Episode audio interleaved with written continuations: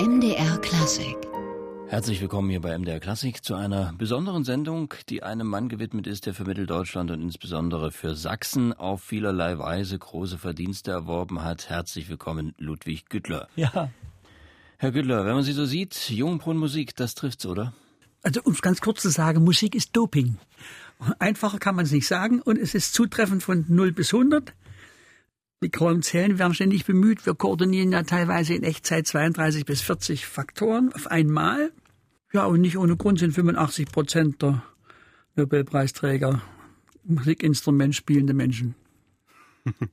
Wenn wir mal zurückschauen auf Ihre lange Karriere, begonnen hat alles äh, an der Hochschule für Musik in Leipzig. Das heißt natürlich davor, weil äh, wenn man ein Instrument lernt, muss man sich erstmal für ein Instrument entscheiden. Und bei Ihnen war das die Trompete.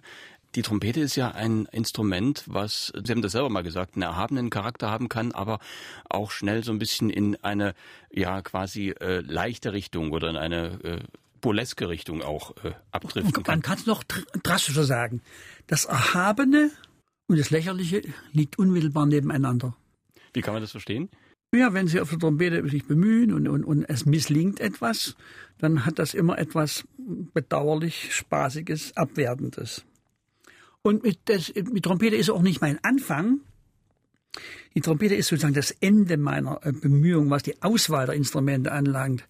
Denn äh, in den Shows oder auf den Weihnachtstisch wurde mir gelegt äh, mit fünf Jahren die Ziehharmonika. Damit begann der Weg. Und das ist relativ einfach, nicht? Auseinanderziehen gibt einen anderen Ton wie zusammendrücken. Das ist einfach zu begreifen und dann in der Weihnachtszeit Weihnachtslieder, die man auswendig kennt und dann auf dem Instrument versucht und spielt und sich mit den Bässen begleitet. Das war ein wunderbarer Einstieg und dann sind andere Stationen dazugekommen und dann die Trompete war meine letzte Chance. Da wird ja das Institut, an dem Sie studiert haben, die Hochschule für Musik in Leipzig, äh, in diesem Jahr 175 Jahre alt, ein altehrwürdiges Institut. Und das Studium ist ja heute immer noch und aber auch zu Ihren Zeiten schon so im Mendelssohnschen Sinne, nämlich mehr als nur das Instrument erlernen. Was lernt man dort an dieser Hochschule?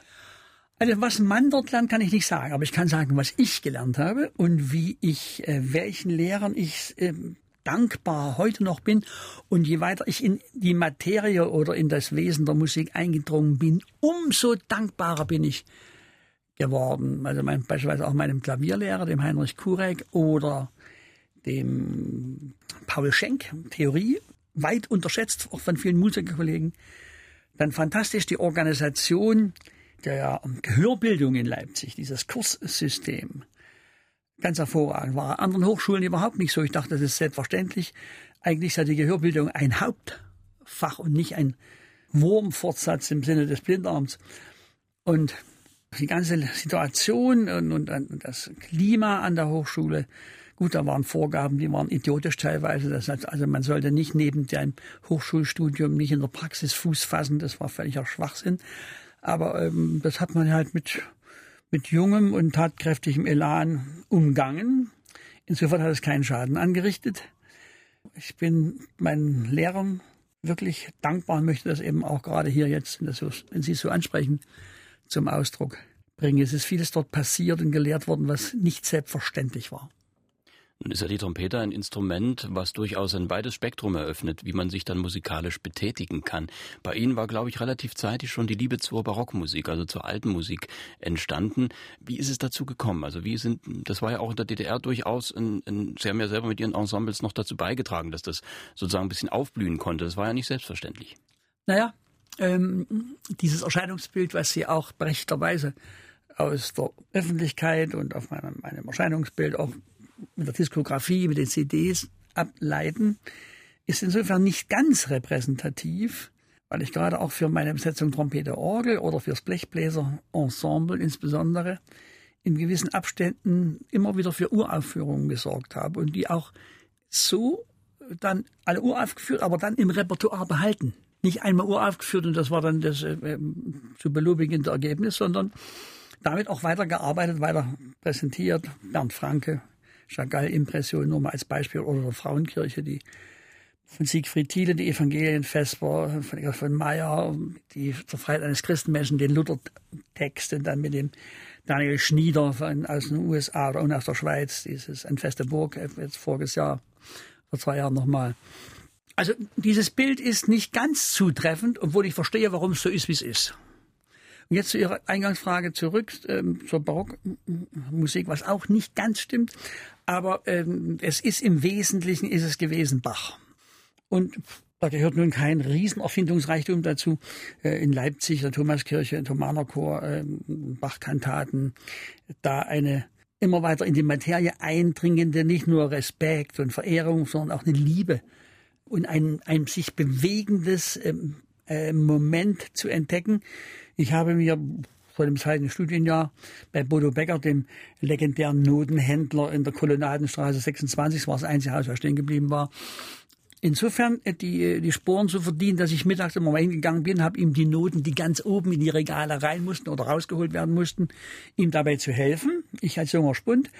Und er hat gesagt, wie soll ich denn dich bezahlen? Und ich gesagt, gar nicht, mit Naturalien, mit welchen. Ich sage damit, ich nehme jeden Tag einen Klavierauszug einer Bachkantate mit. Und die habe ich am nächsten Tag dann in der Mittagspause am Klavier, gleich Partiturspiel, das Praktische mit dem Nützlichen und die Neigung mit dem, wie ich meine, Notwendigen verbunden. Und da habe dann schnell gemerkt, als ich dann äh, auch fürs Instrument, äh, für die Trompete selbst, nach Solokonzerten, also nach Darstellungsmöglichkeiten sagen wir, und, und Doppelkonzerten, ich anfing zu suchen, dachte ich, das, was wir, was wir damals gekannt haben, das zweite Brandenburgische, das Leopold Mozart, Haydn und Hummel, das ist doch nicht der ganze Ausfluss einer, einer Epoche. Ich habe dann eine Theorie entwickelt, das habe ich, ich habe niemand gesagt, damit man es niemand zerreden konnte. Und habe dann angefangen zu suchen. Landesbibliothek Dresden, Schwerin, in die Tschechei gefahren, Tschechoslowakei damals, nach Kremsi, also Kromeregice, ähm, wo eine Hochblüte der Barockmusik existierte, große Verbindungen nach Breslau, nach Dresden, nach Wien. Und äh, dort lebte der kunstsinnigste und begeistertste Musiker unter den Regenten der ja, der Fürstbischof von Liechtenstein und Kastelkorn, der hatte 42 Planstellen, da hatte man in Dresden gerade mal 18 und Paris 24. Und er fuhr nach England und sagte, ihr braucht die Bilder nicht so kaputt zu machen, ich kaufe euch ab. Mit den Bilderstürmern. Und dahin hat es mich gezogen, bin ich hingefahren, das 69, da war grad, waren gerade alle Pförtnerstellen und die, die zuständig waren, neu besetzt. Hatten alle von Duden und Blasen keine Ahnung. Und die habe ich dann ich hatte einen Rucksack mit acht Pfund Nescafé drin und die habe ich dann so nach dem so auf den Tresen gepackt und beim fünften Pfund wurde er dann weich und hat mir dann den Schlüssel gegeben. Bin ich reingegangen in, in die Notenschränke, wo es dafür keine Aufstellungen und keine. Ich, da habe ich einen Schrank aufgemacht, den habe ich wahrscheinlich seit 1918 das erste Mal aufgemacht. Und da habe ich das obendrauf liegend gefunden, was in MGG, Musik, Geschichte und Gesellschaft, äh, als verschollen und nicht existierend vermerkt war. Das heißt, die, die den Artikel geschrieben haben damals, das war ein, Person, ein sogenannter Ernst Hermann Mayer, ein hoch angesehener Komponist der DDR, der war nie dort offensichtlich und hat das auch noch nicht angeguckt, sonst wäre es ihm in die Augen gesprungen, selbst ohne Brille. Ja, und dann Turin, Lund in Schweden. Das wurde, wurde zum Beispiel interessant dadurch, dass Dresdner Musiker, ob das jetzt Schweden waren, weiß ich nicht, die hier Werke für ihr Instrument, also für das Corner da Caccia zum Beispiel, abgeschrieben haben sind kinderlos gestorben und dann kam ihr Nachlass in die Universitätsbibliothek in Lund. Und dort haben wir das gefunden, was hier durch die Beschießung vom alten Fritz, von der Hofkirche und vom Kapellarchiv als verloren beweint werden musste. Dort war es in Erbschrift vorhanden. Also man muss, man muss sozusagen wie ein Kriminologe vorgehen und alle meine Theorien haben sich als Wahrheit herausgestellt. Und da habe ich dann, ich habe bisher 350 Werke, Solowerke, Ensemblewerke, Doppelkonzerte entdeckt, zum Leben erweckt, eingerichtet, mit den Ensembles gespielt, auf CD aufgenommen. Und wenn ich die Sachen, die alle noch liegen, auf diesen Weg noch bringen möchte, dann reden wir bei meinem 150. Geburtstag darüber, was davon noch liegen geblieben ist. Herr Küttler, wir hatten gerade darüber gesprochen, wie viel Musik Sie nur ausgegraben haben, wie viel also auch noch der Aufbereitung hart. Denn das Finden ist ja das eine, das spielbar machen, das ist dann doch was ganz anderes aus den mitunter nur so sporadisch vorhandenen Stimmenblättern. Das ist ja dann doch die eigentliche Mammutaufgabe. In der Tat, so wie Sie es sagen. Und äh, da gehört ein, ein, ein, ein musikalisches Allgemein Wissen dazu, wie es leider von den Orchestermusikern auch an der Hochschule in Leipzig nicht verlangt wird, dass man die, alle alten Schlüssel lesen kann und dass man entdeckt, wie, wie sind die Pausen notiert in kleinen in Quadraten. Das sind vier Takte, das sind acht Takte. Man hat ja so sparsam, so ökonomisch wie möglich auch notiert. Nicht, das ist ja nicht mal ganz so wie einfach wie heute, dass man eben die, den, den, den, den Gänsekiel ähm, schön anspitzt und nur so weit reintunkt, dass es nicht Klecks, sondern die Note auf der Linie gibt. Und ähm, das alles hat mich bestärkt in dem Respekt unseren Vorfahren gegenüber, was sie mit den technischen Mitteln, die sie hatten, zu Wege gebracht haben. Und dass da großfrässiges sich äh, geben äh, immer was mit Einbildung zu tun hat und die hatten damals eine kräftige Ausbildung. Äh, nun waren Sie ja neben, also Sie haben äh, schon gearbeitet auf diese Weise und waren nebenher aber auch Orchestermusiker. Sie waren in Halle beim Mendel Festspielorchester, Sie waren in Dresden lange Jahre bei der Philharmonie. Äh, wenn Sie jetzt zum Beispiel nach Dresden schauen, der neue Saal, Sie haben ja damals noch im alten Saal gespielt, äh, befriedigt Sie das? Zunächst war es ja ein Riesenfortschritt für die Philharmonie und die Staatskapelle oder umgekehrt, je nachdem, aus dem Hygienemuseum herauszugehen, aus dem Steinsaal, aus dem Kongresssaal in den Kulturpalast. Äh, sehr schnell machte sich offenkundig, äh, dass der Kulturpalast in seiner geometrischen Form verbesserungswürdig war, dass die tiefen Frequenzen, die Grundtönigkeit in dem Saal nicht gut war, dass es Disproportionen ähm, ähm, im Timbre gab. Also ich will das jetzt nicht alles wiederholen. Es ist ja mit dem neuen Saal, von dem ich begeistert bin. Ich war bei der, beim Eröffnungskonzert Gut, man braucht noch einen Tegel vorne für eine Geige, für Solist, irgendeine Abstrahlung oben. Das sind aber Kleinigkeiten. Das sind nicht fundamentale äh, äh, Verbesserungen. Die reflektierende Wand hinten für den Bläser. Aber ganz wunderbar die Grundtönigkeit, der Obertonreichtum des Klanges in dem neuen Saal. Da ist ohne zehnjährige Bauverzögerung, ohne Zeitverzehnfachung der Mittel etwas ganz Wunderbares in Dresden gelungen. Und Sie waren elf Jahre in der Philharmonie. Dann der Schritt zum freien Solisten. Das ist ja ein Schritt, den man auch nicht so ohne weiteres macht. Aus einer Festanstellung, aus einer gesicherten Position im Orchester heraus, dann ja auch in eine gewisse Unsicherheit zu gehen. Die Bugwelle des Erfolgs ist das Risiko. Das ist eine unternehmerische Binsenweisheit. Wer nichts unternimmt, unterlässt. Das Gegenteil von Unternehmer ist der Unterlasser. Und äh, Sie haben vollkommen recht. Alle, die es mit mir gut meinten, haben mir von dem Schritt abgeraten nicht das erste Mal, auch nicht das letzte Mal geblieben in meinem Leben, dass mir viele abgeraten haben. Bei der Frau natürlich auch.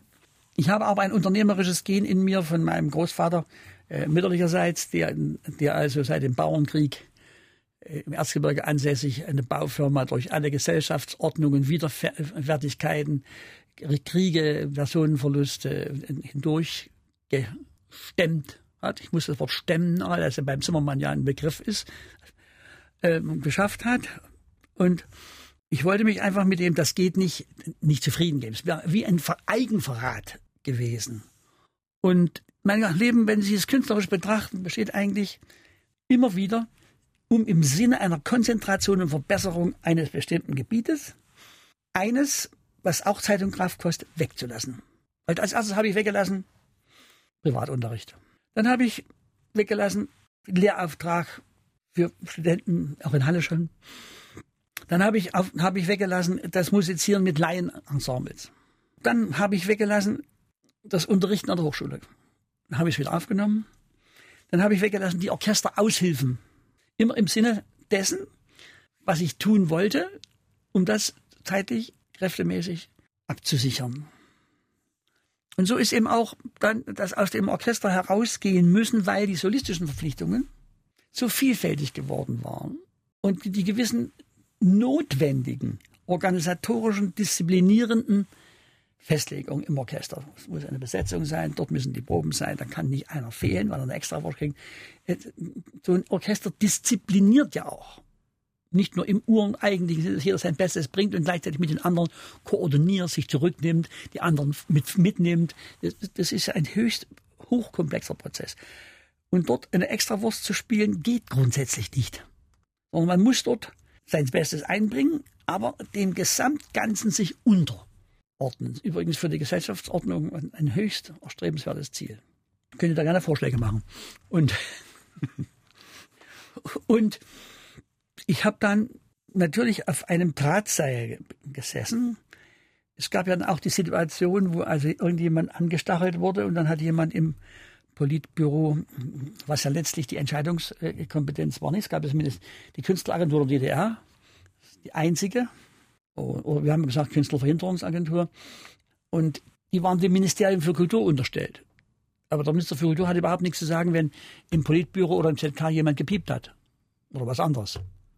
Und ein Segen war für uns, dass als die DDR anerkannt wurde und dann überall ihre Botschaften eröffnen wollte und musste, äh, sie eines Besseren belehrt wurde. Sie hat gedacht, dass mit dem Wartburg und der und der äh, Schrankwand als Zeulenroda ähm, die Welt in, in Erstaunen ausbrechen wird. Zwar umgekehrt, dass die, dass die Botschafter mit ihrem Kulturattaché das Gegenteil wollten, was die offizielle DDR-Kulturpolitik verhindern, nicht rauslassen, einschränken. Und die haben geschrien, wenn wir hier bestehen wollen in, in Stockholm oder in Madrid, als Beispiele jetzt, ja, dann, dann, dann, dann, dann müssen wir wie die anderen auch Lesungen, Ausstellungen, Konzerte machen. Und das geht nur mit Leuten, die international reüssieren können. Da können wir nicht den stellvertretenden Direktor vom Kreiskulturhaus Borna hinschicken. Ja, und, äh, und das hat uns in die Hände gearbeitet. Und es kamen also mehrere günstige in dieser Beziehung Faktoren zusammen. Wobei die Sowjetunion natürlich sofort, sofort auf die Barrikaden ging. Die haben, haben nachgewiesen, dass nach kurzer, kurzer Zeit der Künstleraustausch zwischen der Bundesrepublik oder wie man damals heißt, der BRD, der Bundesrepublik und der DDR im Volumen größer war als der Austausch der DDR mit der ganzen übrigen Welt, die Sowjetunion eingeschlossen. Und da kamen ein paar wunderbare Argumente. Ich habe nicht ein einziges Solokonzert aus Sowjetunion gemacht. Die haben so haben gedacht, drei Monate im Voraus ist frühzeitige Planung. Das war noch bis vor fünf Jahren so mit ihren eigenen Orchestern. Und der Gergiev hat ja getobt, äh, er kam ja nicht weg nach München und wohin, weil die kam ja nicht, nicht aus dem Knick. Und das war dann ein wunderbares Argument zu sagen, ja, ich würde ja gerne, aber es ist alles schon belegt. Also diese Trantutigkeit und dieses mangelnde Abstraktionsvermögen hat uns zwar behindert, aber auch in unsere Bewegungen hinein. Aber es gab natürlich auch Absagen. Von einem Tag auf den anderen. Nicht also, Hager hat, hat, wurde von jemandem gesteckt, die DDR-Künstler würden ja in der Bundesrepublik auf den Hinterhöfen spielen. Zum Beispiel in Landshut. Und, und da habe ich eben gemerkt, dass der das Weltbild von 1926 hatte. Inzwischen war Landshut die Hauptstadt von Niederbayern. Wie bei uns eine Bezirkshauptstadt. Und das sind nicht die Hinterhöfe. Da musste ich ihn erst aufklären. Und dann habe ich mit Schabi Schreier angerufen. Ich sage, Schreier hat einen Vertrag in Wien und äh, haben alles gestoppt. Und, und, und da habe ich zu Schreier gesagt, na gut, dann schreiben wir jetzt an Honecker und äh, wir sind gerne weiter bereit, Konzerte in der DDR zu geben, aber dann nicht mehr als DDR-Bürger. Am nächsten Tag war alles vom Tisch wieder. Also das sind so, das sind so die Erscheinungen auf der Bühne hinter den Kulissen. Wir sprachen, Herr Güttler, gerade von den Unbilden, die so einen jungen Musiker erwarten, der den Schritt in die Selbstständigkeit macht, auf die er sich ja vielleicht gar nicht so vorbereiten konnte. Die Sicherheit des Orchesters mal so eben aufgeben für die Solistenkarriere. Und Sie haben sich ja quasi die Last, die Sie mit dem Orchester eigentlich aufgeben wollten, sich ja dann irgendwie doppelt und dreifach wieder aufgeladen, indem Sie dann Ihre eigenen Ensembles gegründet haben, wofür man ja eigentlich die gleiche Disziplin, wenn nicht sogar noch ein ganzes Stück mehr braucht als im Orchester. Das haben Sie völlig richtig eingeschätzt. Und äh, hinzu kommt als, als Gesichtspunkt in dem Zusammenhang, dass sie dort auch ein Bewusstsein bei den Ensemblemitgliedern entwickeln müssen und äh, darauf vertrauen. Ich habe da nicht, es gibt da nicht einen einzigen Vertrag. Anschlag fertig. Und es ist auch keiner von sich aus freiwillig gegangen. Und diese Geschlossenheit im Geiste, das befördert ja auch geschlossene Interpretationen. Und es befördert noch etwas. Das organisierte Leistungssteigern. Wenn ich ein Stück im Repertoire habe, wie mit den Virtuosi zum Beispiel, da haben wir 360 Stücke im Repertoire abrufbar. Dann heißt das, abgesehen davon von den Notenbeschaffungen und, und, und Proben und, und, und alles, dann bedeutet das, dass sie immer mit den gleichen Musikern spielen. Das ist ein Zustand, den sie als Gast bei einem hochwillkommen anderen Orchester gar nicht erreichen können. Warum? Die Orchester probieren die Sinfonie und die Ouvertüre und die, die Hauptwerke des Programms Und am Tag der Generalprobe bleibt eine kleinere Besetzung für den Solisten übrig. Da gehen die ersten Konzertmeister und Vorspieler in, die Pause und die zweiten Leute kommen auch mal dran. Und dann geht eine Generalprobe über, dann wird das einmal durchgenuddelt. Mehr oder weniger gut, manchmal sehr gut, manchmal erstaunlich gut, äh, hin und wieder aber auch weniger. Und sie haben dann gar keine Gelegenheit. Äh, sie brauchen die Kondition für den Abend. Und, und, und wenn sie Dinge dort probieren wollen, haben sie schon mal den Unwillen der, der Kollegen teilweise. Und da habe ich gedacht, das schaffe ich mal vom Hals. Ich mache meine eigene Firma. Das war aber in DDR-Zeiten, kann ich mir vorstellen, auch nicht ganz so einfach, weil das ja auch eine, ein Organismus war, der sich einer gewissen Kontrolle ja entzogen hat. Auch das kann ich Ihnen nur bestätigen. Und es gab in der Staatskapelle Dresden mehrere Kammerorchester, die bevor wir entstanden sind, den Heldentod gestorben sind. Und da habe ich dann zu den Kollegen gesagt, wenn es bestimmte Kräfte, ich will die jetzt gar nicht benennen, da spielt auch Neid und ähm, viele andere menschliche Regungen eine, eine, eine Rolle. Wenn die auf den Flugplatz kommen, um uns am Starten zu hindern, landen wir.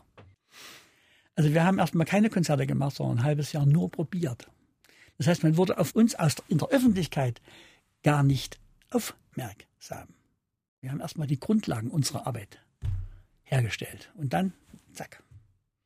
Was Sie gesagt haben vorhin äh, mit dem im Orchester diese etwas negative Routine, die sich ja ähm, einstellt oder die im Orchester vielleicht vorherrscht gerade in Arbeit mit dem Solisten.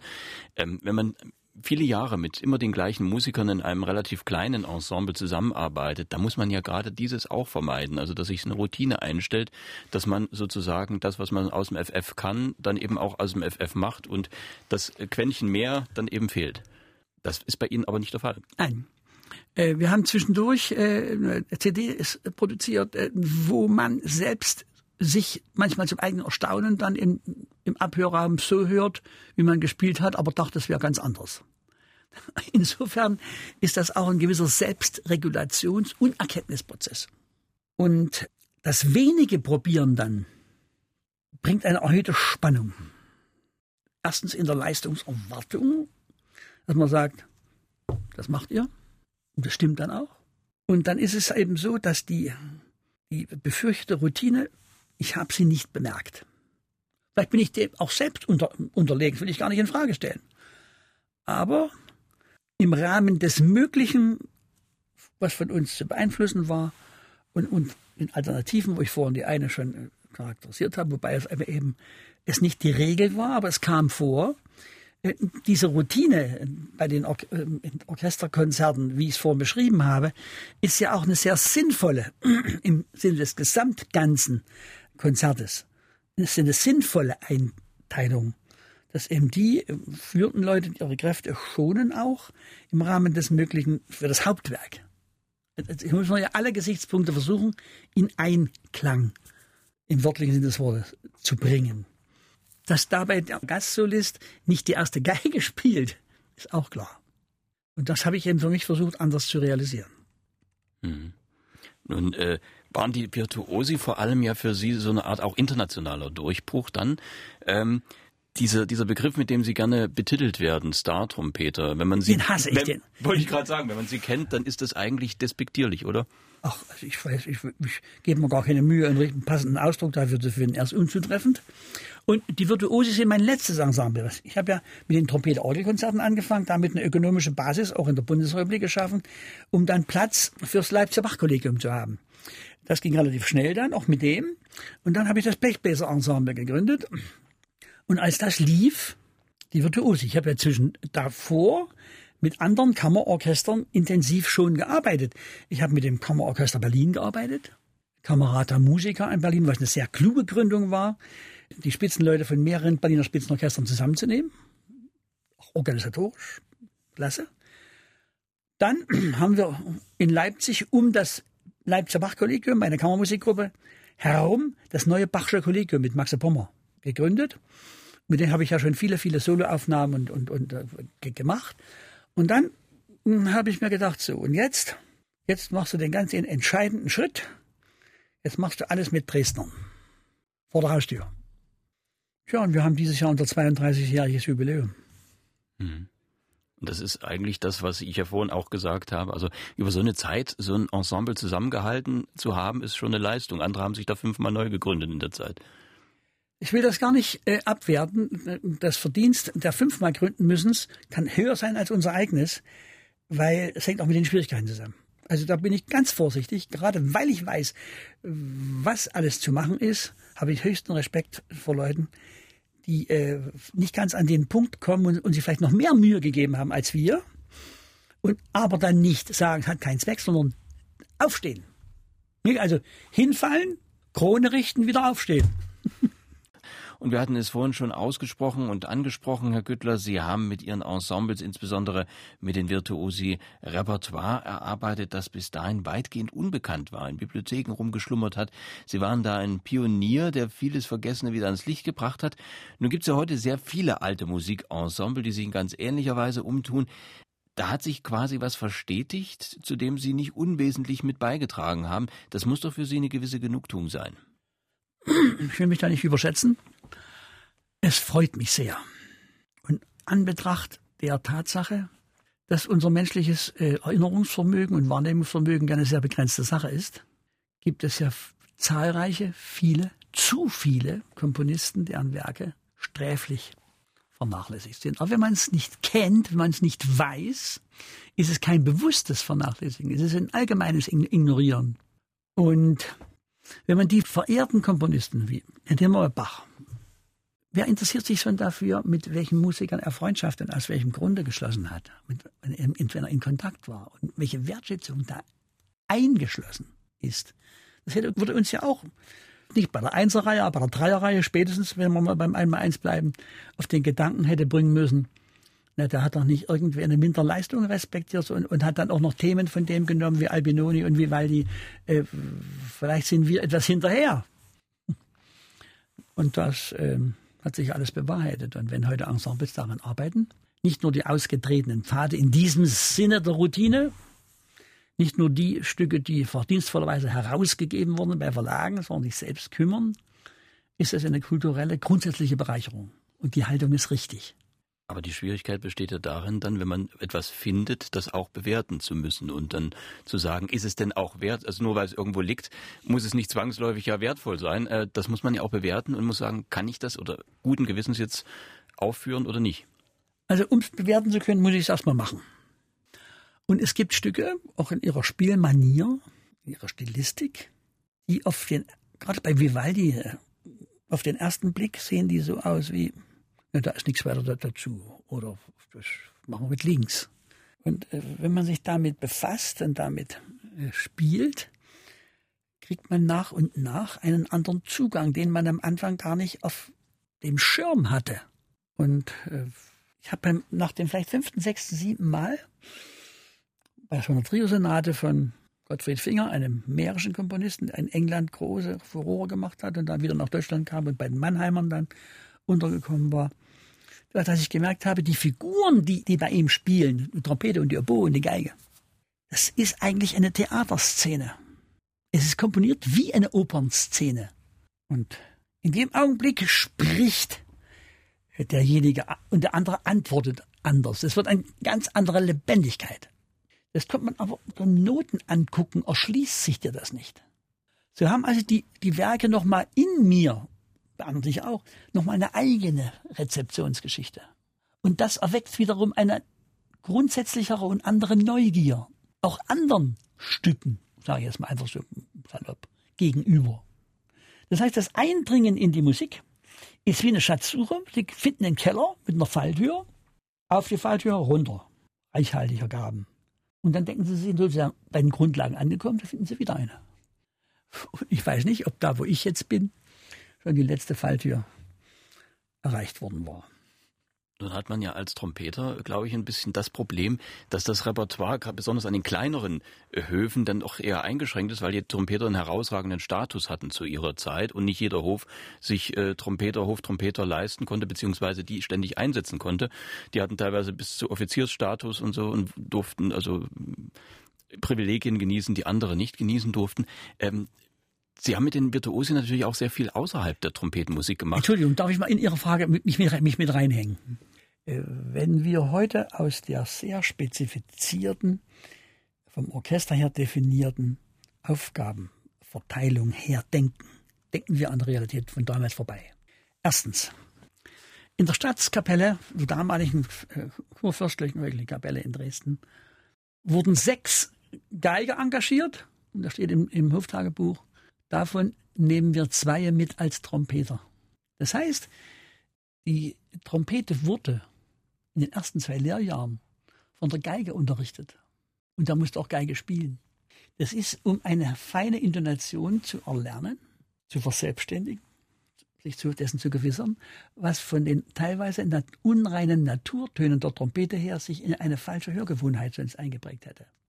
Wenn Sie die Umzüge, für die Dresden berühmt war, Kostümfeste und so weiter, hernehmen und dann in den Hoftagebüchern die Abrechnung angucken, da kommt der Paul so und so bei der Gruppe mit einer Geige. Drei Gruppen weiter muss er sich ja umziehen können. Kommt er mit Oboe vier Gruppen weiter, wieder mit einem anderen Instrument. Wisst ihr, das ist so wie, äh, so wie bei den Blasorchestern, äh, bei den Arbeiterfestspielen der DDR, wo zwölf Hornisten gemeldet wurden bei den Blasorchestern. Es gab aber nur drei. Die sind hinter, hinter, dem, hinter der nächsten Aufbau verschwunden, haben die Uniform gewechselt und kamen zum zweiten Mal dann in der, in der Zählzeit 4, 5, 6 vorbei. Und man muss also in die Sachen hineinschauen, um einen Durchblick.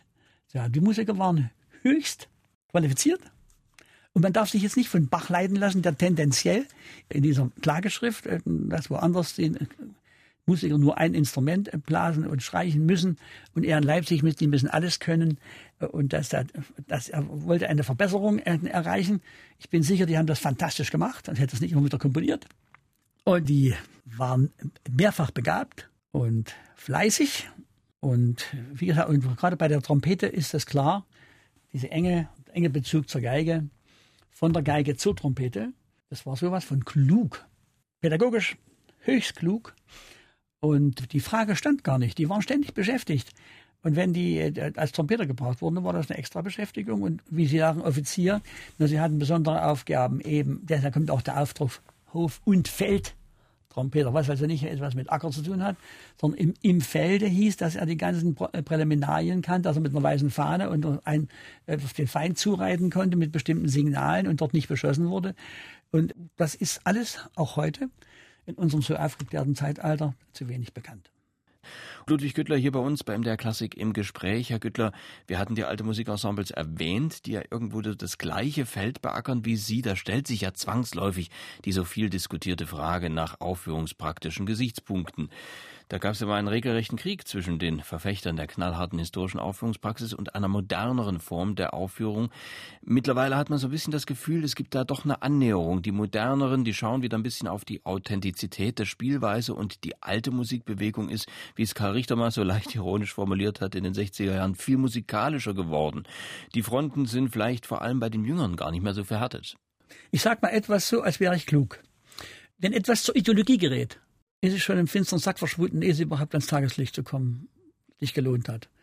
Diese Spielweisen und, und, und, und das Augen- und Ohrenmerk auf etwas zu richten, was in dem hochverdienstvollen europäischen Musizieren, äh, ich mach's mal an Brahms fest, so eine Ausprägung gehört hat, das ist zwar hochverdienstvoll und, das, und dass man ohne Vibrato und, und, und dieses und jenes, aber als Möglichkeit, als ein Ausdrucksmittel, nicht die Weisheit für alles und immer.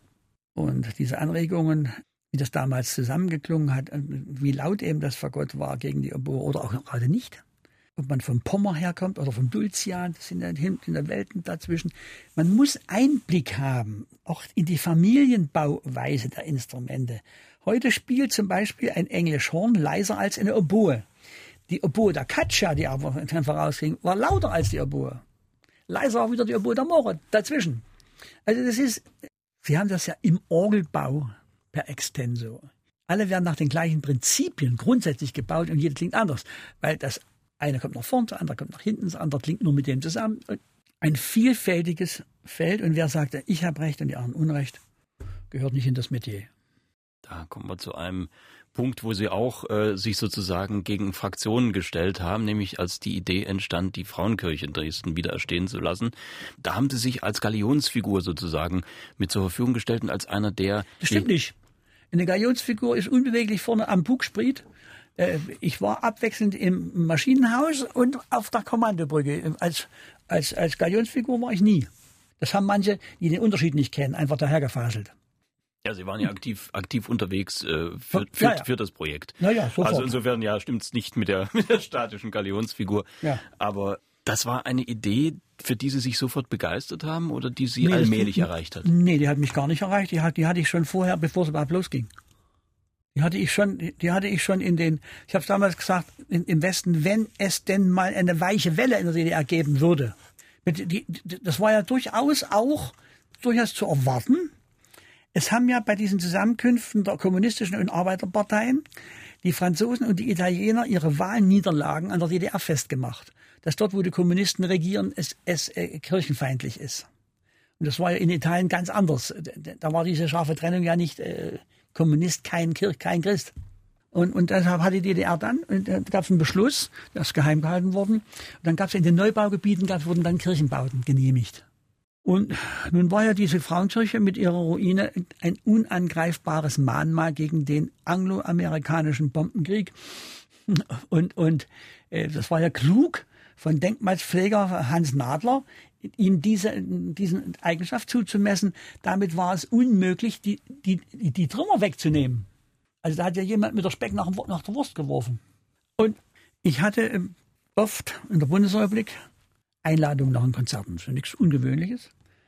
Und, und dann habe ich gesagt zum Bürgermeister und zum Redakteur der, der Abiturzeitung, je nachdem, wer da also gerade da war, sage, jetzt denken Sie mal bitte nicht nach. Wenn ich Sie jetzt frage, antworten Sie spontan mit Ja und Nein. Wenn in der DDR die Frauenkirche aufgebaut werden könnte, würden Sie sie unterstützen, ja oder nein? 100 Prozent ja, egal wo. Da wusste ich, es gibt eine Basis, es gibt eine Bereitschaft, erstmal der Annahme. Die Offiziellen waren alle hundertprozentig dagegen. Die Baupfleger, Ost und West, hundertprozentig, haben in Dresden getagt. Per was? Waren dagegen. Die Denkmalpfleger allgemein, ihrer ersten gesamtdeutschen Zusammenkunft in Mainz, wurde ein Entschlussantrag, dass sie nicht aufgebaut werden darf, nur dadurch verhindern, dass die Bayern und die Hamburger mit den Sachsen solidarisch waren. Das Feuilleton, lächerlich. Alle wussten es besser. Wir müssten ja unsere die Kriegsschuld und das musste alles. Wann habe ich gesagt, hatten Sie schon mal einen Autounfall? Ja, und Ihre verbeulte Karotte steht in Ihrem Vorgarten, damit Sie dann denken, dass Sie langsam fahren, oder? Wir haben ja uns getroffen im November und äh, zu mir kam der Zahnarzt Vogt, der den Brief am 30. Oktober an Bischof geschrieben hatte, wieder auf der Frauenkirche, und kam zu mir, weil es auch mein Zahnarzt ist und war. Das sage ich, trifft sich hervorragend. Ich habe das und das und das unternommen. Und äh, wann treffen wir uns? Sagte der, wir haben uns gestern Abend getroffen beim Kunsthändler Miech. Sag ich, na gut, treffen wir uns morgen wieder, 26. Los geht's. Und das sagten alle, ja, wir wollen sie wieder aufbauen, aber es geht nur an der Kirche vorbei. Die sind auch dagegen. Da habe ich gesagt, ja, nicht in Frage. Die machen mit. Die kriegen wir nicht dazu. Ich sage, die kriegen wir dazu. Ich sage, und wenn wir in, in dem Boot sitzen und die Battel bewegen und in, oben sitzt die Kirche und behält die Battel in der Hand, unsere Froschmänner bewegen die, bewegen die Battel, dass es in die richtige Richtung geht. Ich sage, ich, ich sage, ich mache nicht mit, wenn die Kirche nicht genommen wird, nicht, nicht geholt wird. Ihr leist, ihr bietet ja den ganzen Wiederaufbaugegnern die Sollbruchstelle. Die sind dann nicht gegen den Wiederaufbau, sondern sind für die Kirche. Jetzt fünf Minuten raus, ihr macht Beschlussfassung. Wenn es gegen, ohne die Kirche geht, bin ich draußen. Wenn mit, können wir anfangen. Ergebnis bekannt.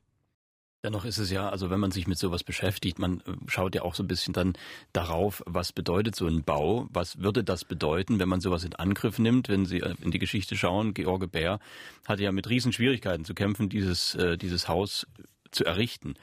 Das steht ja dann einem auch bevor, wenn man so ein Projekt in Angriff nimmt. Wenn Sie etwas Neues in die Welt setzen, ob in der Wissenschaft, in der Medizin, ist ja ganz egal, haben Sie zunächst die Fachwelt gegen sich.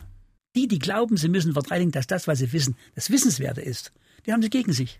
Nicht also, komm her, mein Lieber, das ist ja wunderbar. Haben sie gegen sich. Und ich komme aus einer Baufirma. Ich weiß, was es für Schwierigkeiten gibt. Und äh, auch dort beginnen die Schwierigkeiten im Kopf, im Bewusstsein oder im Nicht-Vorhandenen. Und uns war ja klar, äh, dass wir ganz bescheiden anfangen. Wir haben ja am Anfang nicht den Wiederaufbau propagiert, sondern in Wahrheit haben wir gesagt, wir wollen verhindern, dass die Bausubstanz, die Trümmersteine weggeräumt werden. Unter welcher hehren Maßgabe auch immer. Damit wir anfangen oder unsere Kinder oder unsere Enkel es fortführen. Es ist völlig egal. Unserem Ehrgeiz wird nichts geopfert. Ob wie beim Kölner Dom das Ding 500 Jahre dauert. Aber wir wollen die Gewähr, soweit es in unserer Macht liegt, schaffen, dass die Substanz dann noch da ist. Dass man dann nach der Karte von Venedig, der Wille ist da, das Geld beschaffen wir, Substanz ist vorhanden, vorhanden es ist echt. Nicht wegräumen, wie zu DDR-Zeiten. Nicht? Die haben also schon mal ganz eifrig angefangen, haben ein paar hundert Steine in der Salzgasse aufgeschichtet. Nächsten Morgen waren sie weg, war die Uferbefestigung damit hier am, am Terrassenufer zugemauert. Sie hören MDR Klassik und wir sind im Gespräch mit Ludwig Güttler anlässlich seines 75. Geburtstages und wir sprachen gerade über die Anfänge des Wiederaufbaus der Frauenkirche, wo es erstmal drauf ankam, nur die Substanz, sprich die Trümmer zu sichern. Und dann nahm nach der Wendezeit mit der zusammenwachsenden Bundesrepublik der Wiederaufbau dank auch Ihrer Initiativen konkretere Form an. Kann ich, jetzt kann ich was ausnahmsweise mal ich sagen, sonst sage ich bei Wiederfall nur wir. Habe ich gesagt, so, wir machen am 23. Dezember eine weihnachtliche Vesper vor der Frauenkirche, vor der Ruine.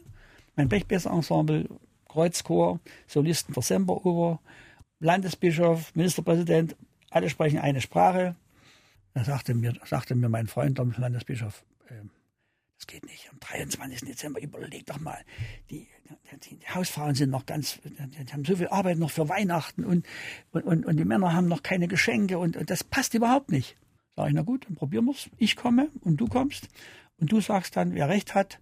Wenn mehr als 50 da sind, habe ich recht. Und wenn weniger als 50 da sind, hast du recht. Waren 50.000. Das Feuilleton war von einem Tag auf den anderen still. Gab es da den Umschwung einer Stimmung oder war die Stimmung bei den Dresdnern latent vorhanden, dass das, weil Sie es ja auch vorhin sagten, dass die Stimmung eigentlich immer dafür war? War das? Da, war, da wage ich mal kein Urteil zu. Äh, ich sage Ihnen äh, kein Geheimnis dass das Engagement, das Tätige, das Konstruktive, sich beteiligen, einbringen, geben, halte ich in Dresden noch für, noch für steigerungsfähig. Im Allgemeinen und auch im Besonderen. Dresden ist gemessen an den Schätzen, die es aus der Geschichte bekommen hat, nicht in der Weise engagiert, wie es dazu verpflichtet wäre, wenn es sich dessen eingedenk wäre, was es an Schätzen hat. Da kann man nicht sagen, August der Starke, der hat damals den Christstollen hingestellt, der nehmen wir noch eine Tippe Kaffee und dann, dann bringen wir unsere kulturelle Leistung ein. Das ist mir zu wenig. Nun habe ich die Frauenkirche damals auch selber mit Entstehen und Erstehen sehen, war mit Baulader Burger da an dem mhm. äh, so beginnenden, also kurz vorm Richtfest da auf dem ersten Kranz oben. Äh, Sie haben das ja auch miterlebt. Mit welchen Gedanken nimmt man das dann wahr, wenn so eine Idee, die man ja für sich schon tausendmal geformt hat, dann tatsächlich auf einmal dasteht? Ich habe gewusst, dass es so kommt und trotzdem war ich fassungslos über das Ergebnis. Ich wusste nicht, ob ich am Tag der Weihe würde spielen können. Verrührung, ich wusste es nicht. Ich habe noch einen Kollegen mit dazu gebeten. Ich sage, wenn. Und wir haben uns früh um acht getroffen, weil wir wussten, es kommen äh, tausende Leute nach Dresden an dem Tag. Und dass wir dann nicht im Verkehrschaos am Ende der Schlange stehen. Und, und, bei der Frauenkirche warten sie auf uns. Wir waren schon früh um acht schon da. Alle. Und was so herrlich war während des Wiederaufbaus, äh, bei den Konzerten, ich habe bei jedem Konzert, bei jedem Konzert, es sei denn, es war ein anderes Benefizziel, äh, habe ich dann Frauenkirche zurück. Und das waren etwas über 1500 Konzerte. Also welche direkt nur für die Frauenkirche. Und dann habe ich nach jedem kommerziellen Konzert nach der ersten Zugabe eine kurze Ansprache gehalten. Den Kollegen habe ich gesagt, wenn es länger als fünf Minuten dauert, raschelt er mit den Füßen. Dass ich mich kurz fasse. Und äh, haben dann Uhren verkauft und CDs verkauft und Mitgliedschaft und Fördergesellschaft und immer breite Offensive. Wie dann beim zweiten Mal die Leute kamen und sagten, wie geht's denn weiter mit dem Wiederaufbau der Frauenkirche? Und nächstes Mal sagten sie, wie geht's denn weiter mit, mit unserer Kirche? Wie geht's denn? Und, na, wir waren jetzt mal da. Das wird ja. Also, die, die, die, die Sprache war so selbstverständlich, das war ein, ein so selbstverständliches Wir ob in Hildesheim oder woanders, dass äh, diese Hieroglyphe, diese Ankündigung mit diesem Satzfetzen genügte. Oder wenn dann die Uhren äh, dran waren, nicht? wenn die Leute dann zu reden. Und, und das setzt sich fort heute. Sie glauben ja gar nicht, ich selbst habe da gestaunt, was das in Osteuropa mit Vater Frankreich bewirkt. Das habe ich nie geglaubt und nie gedacht und auch nie abstrahiert. Und jetzt kommen Leute aus Ungarn und aus Polen und sagen, äh, was ihr da geschafft habt, das zeigt uns, dass auch die unmöglichsten Dinge möglich sind. Und das hat einen derartigen Glauben und ein derartiges Zutrauen in uns selber geschaffen. Und, und, und wir stehen jetzt da mit heruntergefallenen Unterkiefer. Ist ja das heute auch schon wieder ein Weichen her.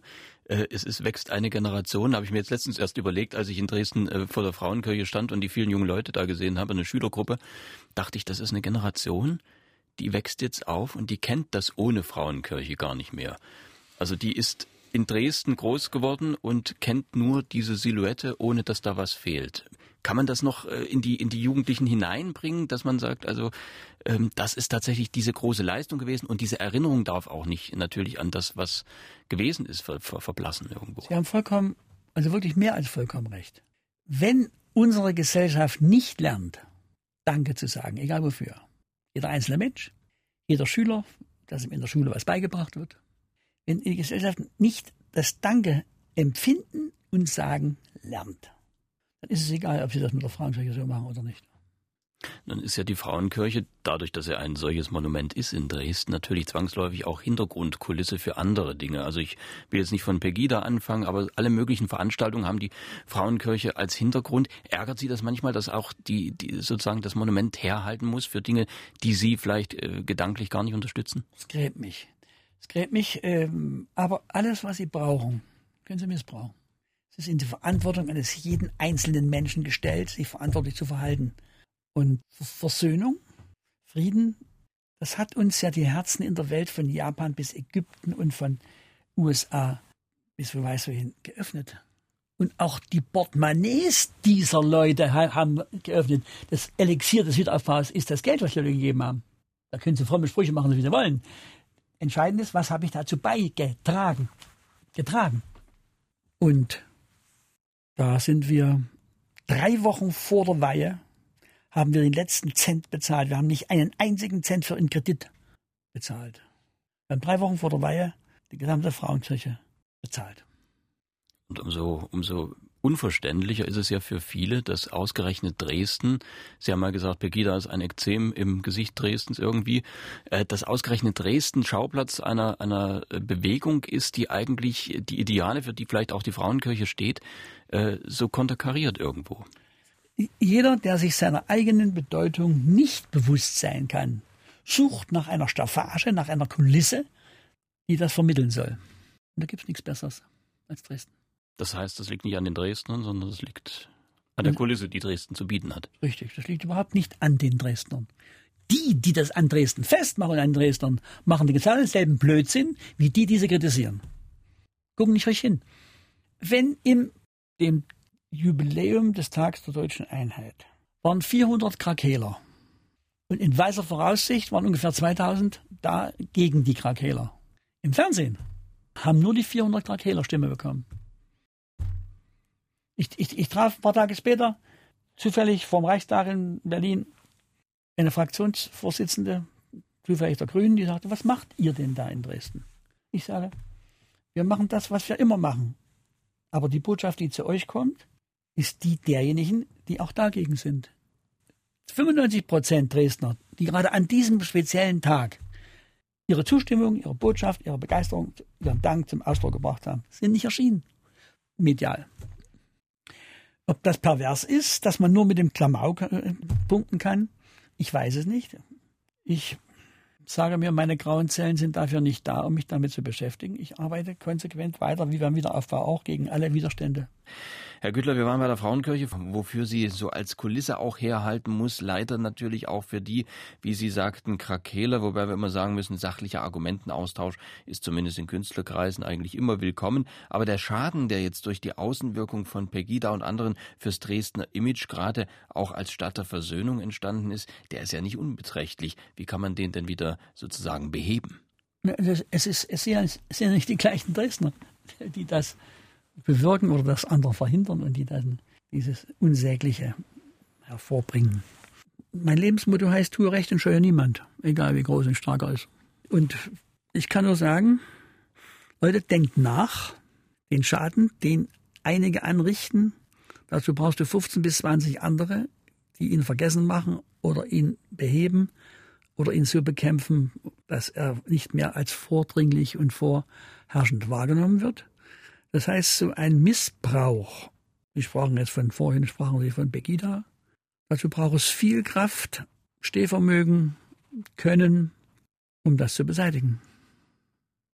Dennoch ist man ja vielleicht doch nicht immer unbedingt auf dem Holzweg, wenn man die Menschen, die jetzt, äh, es waren ja zum Teil 25.000 bei Pegida auf der Straße, wenn man die jetzt nicht alle verteufelt, sondern vielleicht in ihren Ängsten und, und Sorgen auch wahrnimmt. Und das ist ja die, die Frage, die auch, äh, da sind ja auch Fehler gemacht worden. Da gebe ich Ihnen recht. 100% gebe ich Ihnen recht. Aber auch wenn es zu 100% stimmt, ich kann es nicht beurteilen, aber ich frage ich mich, in einer Stadt, die für Kultur und Kunst steht, es ist unangemessen in dieser Form mit, äh, mit Bildern rumzurennen, äh, wo eine Kanzlerin aufgehängt wird. Das ist unter dem Tierreich. Es ist, wie gesagt, mit einem Wort unter aller Sau. Nun waren Sie ja im letzten Jahr äh, Botschafter der evangelischen Kirche, also Lutherbotschafter, Kulturbotschafter des Lutherjahres. Äh, was wäre denn die Botschaft, die da jetzt gerade auch unter diesem, in diesem Zusammenhang zu vermitteln wäre? nicht staunen und weinen dabei sein, sondern aktiv sein. Die Kirche hat sich verschätzt bei der Akzeptanz ihres eigenen Seins. Allein wenn ich an die Lutherfeierlichkeiten Wittenberg und sowas denke, was die Teilnehmerzahlen anlangt. Das muss zu denken geben. Es gibt heute bereits viele Gemeinden, wo es Aktivgruppen gibt, wo die offiziellen Vertreter nicht aktiv beteiligt sind, sondern dagegen sind, den, den Bremser machen und die Aktiven in der Gesellschaft die Glaubwürdigen sind die anderen überholen. Wir haben ein Orgel-Benefizkonzert gemacht in Otterndorf oben, das ist äh, noch Hamburg, Hamburg, Bremen äh, an der Nordseeküste, über Buxtehude raus, Cuxhaven. Wir haben dort zusammen mit Frieder Kirchheiser und Volker Stegmann, also zu dritt, hatten wir 640 Leute in der Kirche und haben einen Reingewinn von über 12.000 Euro für das Orgelprojekt. Wer nicht in dem Konzert war, war der Pfarrer und der Kantor. Das tut niemandem gut, weder dem Selbstverständnis noch den Personen noch dem Projekt. Und wenn dort Neid einsetzt, bei der Aktion kommen die Leute, bei mir kommen sie nicht, ja, dann musst du genau hingucken, warum sie kommen. Die Angst, die wir angesprochen haben, die ja latent in der Gesellschaft vorhanden ist, das ist ja vor allem auch die Angst vor der Globalisierung, also die Angst vor einem, ich erlebe das immer auch in Künstlerkreisen, dass dort auch eine Angst vor Globalisierung herrscht. Ich habe es im Gewandhaus in Leipzig letztens erst wieder besprochen. Die sagen, ja, das ist schön, dass an unserer Hochschule so viele internationale Studenten sind, aber das verwässert natürlich unser Profil im Gewandhausorchester beispielsweise. Sehen Sie eine Gefahr für die Kunst durch die Globalisierung? Ja und nein. Es ist ja nicht nur die Globalisierung ist auch, ist auch die Digitalisierung. Ich, ich sage mal ein primitives Beispiel. Wenn ich zum Ausrechnen der primitivsten Rechenaufgabe nur den Taschenrechner noch verwenden kann, ist mir das Kopfrechnen abhanden gekommen, selbst wenn ich es mal gekonnt haben sollte. Ob wir in 100 Generationen überhaupt noch laufen können, weiß ich nicht. Die Globalisierung hat eine Riesenchance. Durch den Dialog mit fleißigen, bemühten, noch hungrigen Menschen bringt uns auch voran. Wer allerdings immer nur sagt, davon hatte ich noch nichts und das steht mir noch zu. Ich, ich male jetzt ein Schwarz-Weiß-Bild. Dass bei einer Entwicklung, für die es kein Beispiel bisher gab, in der Dimension, dass da auch Ängste eine Rolle spielen, kann ich verstehen. Die Frage ist, wie gehe ich damit um? Bemühe ich meine Reserven? Versuche ich besser zu sein? Tue ich mich mit Leuten zusammen, die auch aktiv sind? realisiere ich das Undenkbare auf die Gefahr hin, dass ich damit scheitere, aber ich versuche es. Wie unternehmerisch reagieren wir? Ich, vor, vor 150 Jahren, als noch 53 Prozent unserer Bevölkerung in der Landwirtschaft tätig waren, musste ich niemand erklären, dass ein Zusammenhang zwischen Säen und Ernten besteht. Heute ist es einfach, im Herbst aufs Feld zu gehen, eine Demo zu machen und sagen, von den Kartoffeln hat man noch nichts. Es sind graduelle Unterschiede und man kann das, was ich jetzt sage, auch völlig falsch verstehen wollen. Und so ist es mit den Chancen der Globalisierung auch. Herausforderung, natürlich ist eine Herausforderung. Die Herausforderung heißt aber, trauen wir uns das zu? Das hat alles seinen Preis, wenn eine Gesellschaft eben zu 80 Prozent als 20-Jährigen besteht. Und wenn eine Gesellschaft das Eigenwohl und das eigene Genießen des Lebens so hoch stellt, dass wir eben wenig Kinder haben, zu wenig, und bei denen dann noch verkünden, die müssen der Schule wohlfühlen, geht gar nicht mehr um anstrengen, fleißig sein, pünktlich sein. Wie das gelöst werden kann, weiß ich nicht. Mein Rezept ist es nicht. Wenn ich nicht jeden Tag übe, bin ich weg vom Fenster. Nun gibt's ja auch noch die, die noch üben. Also in der Generation, also die Generation ist nicht komplett verloren, auch wenn ein Großteil da vielleicht in digitalen Welten verschwindet. Äh, Sie machen sich ja auch stark für Jeki, für jedem Kind ein Instrument, dieses Projekt. Die musische Bildung, wir hatten schon mal drüber gesprochen, die musische Bildung in der Schule liegt ja sehr im Argen. Wir haben das gerade mit dem Säen und Ernten schon mal angedeutet. Mhm. Ähm, das hat sich bislang nicht geändert. Also da äh, scheint irgendwie der, der Funke noch nicht gezündet zu haben. Das glaube ich überhaupt nicht. Das Projekt Jeki ist unglaublich erfolgreich. Immer mehr Schulen bewerben sich um, um, dieses, um, um das Projekt. Am Anfang waren es 40 Schulen, die den Stichtag eingehalten haben und dann eine Woche später waren es 48. Da hat Tillich damals gesagt, entgegen der allgemeinen äh, äh, Maxime, die wir jetzt haben, dass wir die Mittel überall ausdehnen müssen, dort legen wir es drauf, weil es eine sinnvolle Investition ist. Von den wenigen zu wenigen Kindern, die wollen wir bestmöglich ausbilden und es gibt keine bessere Ausbildung als die musische Bildung, weil ich da heute lerne einzuschätzen, was ich am Donnerstag können möchte und am Freitag weiß, dass ich nicht geschafft habe. Also muss ich spätestens bis zum Montag das schaffen. Das heißt, diese Abrechenbarkeit, dieses Hören, dieses differenzierte Wahrnehmung, das Bestätigen der eigenen Wahrnehmung. Wir müssen ja heute nicht mehr einen freien Fall erfinden, das hat ja niemand gemacht, aber wir müssen immer mehr differenziert äh, uns ausbilden und immer mehr in der Vernetzung der Bereiche. Früher haben wir in der Schule Physik und Bio und Chemie und Mathematik gehabt. Das ist alles einfach in Wahrheit. Aber da muss ich erstmal so weit einsteigen, um das verknüpfen.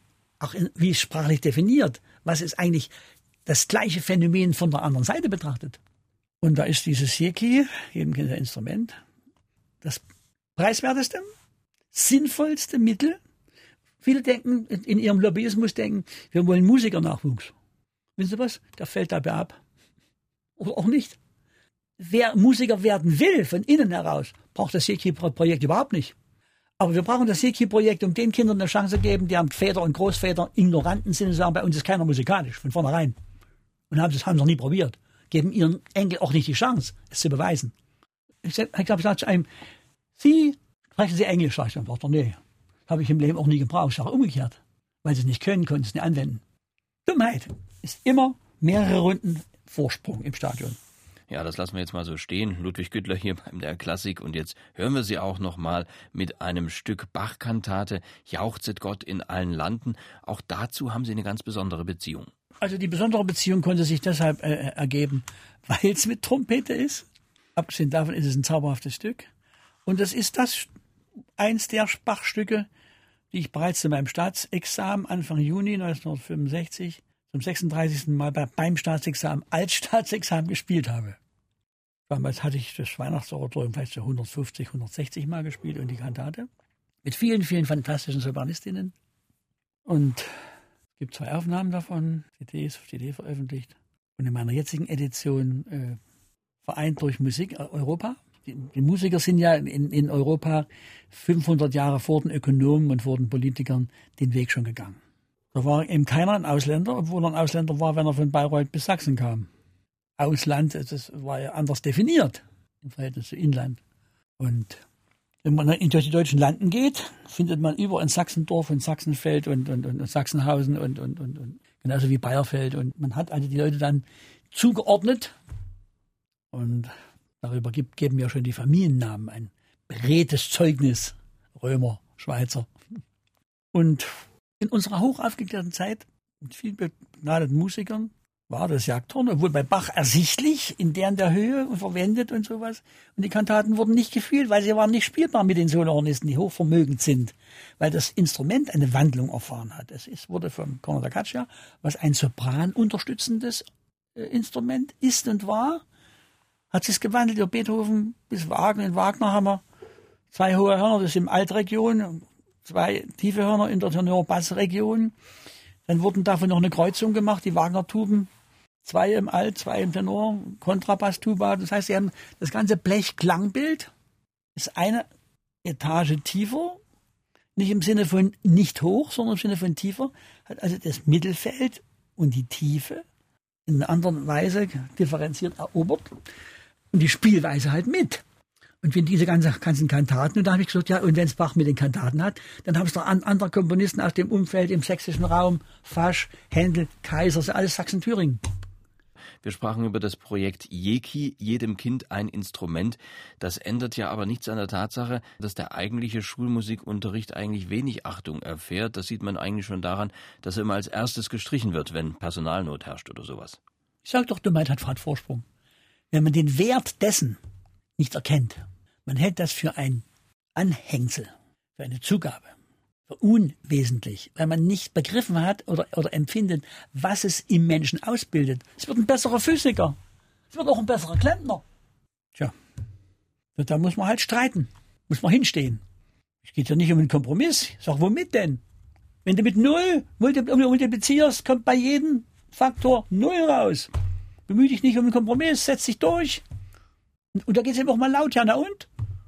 Wenn ich weiß, wofür ich kämpfe, ist mir jedes Mittel recht was Ihre eigenen Kinder angeht, können Sie ja zufrieden äh, hinschauen. Äh, die, die sind ja sozusagen, die führen ja sozusagen den Familiennamen in Ehren fort. Äh, die Güttlers haben einen, einen sehr guten Ruf. Also ich habe das Vergnügen gehabt, im letzten Jahr mit ihrem Sohn Michael ein Interview zu machen, der ja eine sehr gute Laufbahn eingeschlagen hat, international sehr renommiert ist. Auch ihr anderer Sohn Bernhard, der sehr renommierter Tonmeister. Also die, die, die musikalische Ader fließt weiter, die Güttlersche. Also eine Begabung, für die kann man ja nur Danke sagen, denn die hat man sich nicht erarbeitet, hat man bekommen, wie das Wort Gabe sagt. Eine Gabe nicht auszubilden, ist ein Gestaltungsmissbrauch.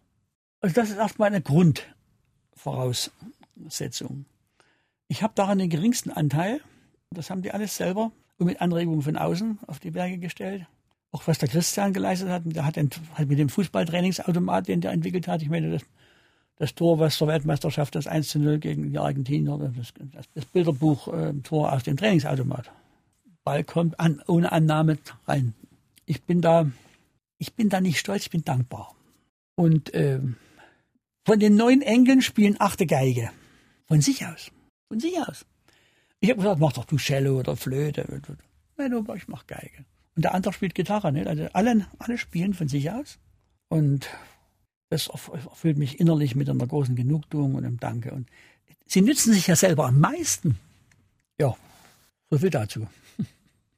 Herr Güttler, bevor wir zum Schluss kommen, würde ich gerne noch eine Frage stellen zum Festival Sandstein und Musik. Das ist ja auch ein Festival, was für das Sie sich sehr stark gemacht haben, was Sie sehr. Na, ich habe es erfunden. Ja, ja. Warum soll ich mich dann nicht stark machen, wenn ich es erfunden habe? Schon aus Eigenrechtfertigung. Aber das ist ja ein Festival, was vor allem auch in Regionen geht, die sonst eher kulturell ein bisschen hinten runterfallen. Das war von Anfang an das Prinzip dieses Festivals. Also die Parallelität zum Wiederaufbau Frankreich ist folgende. Bei der Frankreich haben alle gesagt, geht nicht, wollen wir nicht, dürfen wir nicht. Ich habe eine initiiert über Klaus Bremig eine Zusammenkunft aller Bürgermeister aus der Region. Der Chor, der Bedenkenträger formuliert die Hymne. Das geht bei uns nicht. Und jetzt sind wir im 26. Jahr um die Geschichte mal abzukürzen. Und gut, und da hat, wir haben in dieser Region keinen großen Konzertsaal. Kleine, schöne, erlebnisstarke Räume, haben schöne Kirchen. Wir haben also nicht geklagt, sondern haben mit dem, was wir haben, daraus das Beste zu machen, versucht. Gut, wir haben die ersten Jahre auch für die künstlerische Leitung nichts genommen, weil kein Honorarvolumen da war. Aber das ist nun mal, Investition ist Saat, das ist nicht Ernte. Und ohne diesen ehrenamtlichen Verein und ohne den Klaus Bremig, gut, auch ohne uns wäre es vielleicht nicht das geworden oder gar nicht geworden. Inzwischen kommen die Leute aus ganz Deutschland und aus Holland, was uns freute. Und dann eben dieses Hineinwirken auch wieder in, in die Substanz. Musikschule, diese Vorkonzerte, es gibt auch noch viel zu, viel zu tun, es gibt überall viel zu tun. Und dann diese, diese, diese Sammlung für die Musikschule. Wir haben jetzt inzwischen, was weiß ich, wie viele Instrumente, 24 Instrumente angeschafft für die Musikschule dass man eben das Sinnvolle und das Schöne und das Wichtige miteinander nicht addiert, sondern miteinander multipliziert. Und wenn da eben kein Faktor Null ist, gibt es immer ein Ergebnis. Und es ist ja, es bietet ja denen, die daran teilhaben, auch immer eine Entdeckungsreise sozusagen in äh, Regionen, die sie vielleicht oder in, in einer Gegend, die sie vielleicht nicht kennen, die abseits der großen, äh, auch touristischen Zentren liegt. Man kann also richtig was entdecken. Das sagen wir und inzwischen glaubt man es uns auch. Das ist auch was wert. Ludwig Güttler war zu Gast bei MDR Klassik. Herr Güttler, ganz herzlichen Dank, dass Sie bei uns waren. Ja. MDR Klassik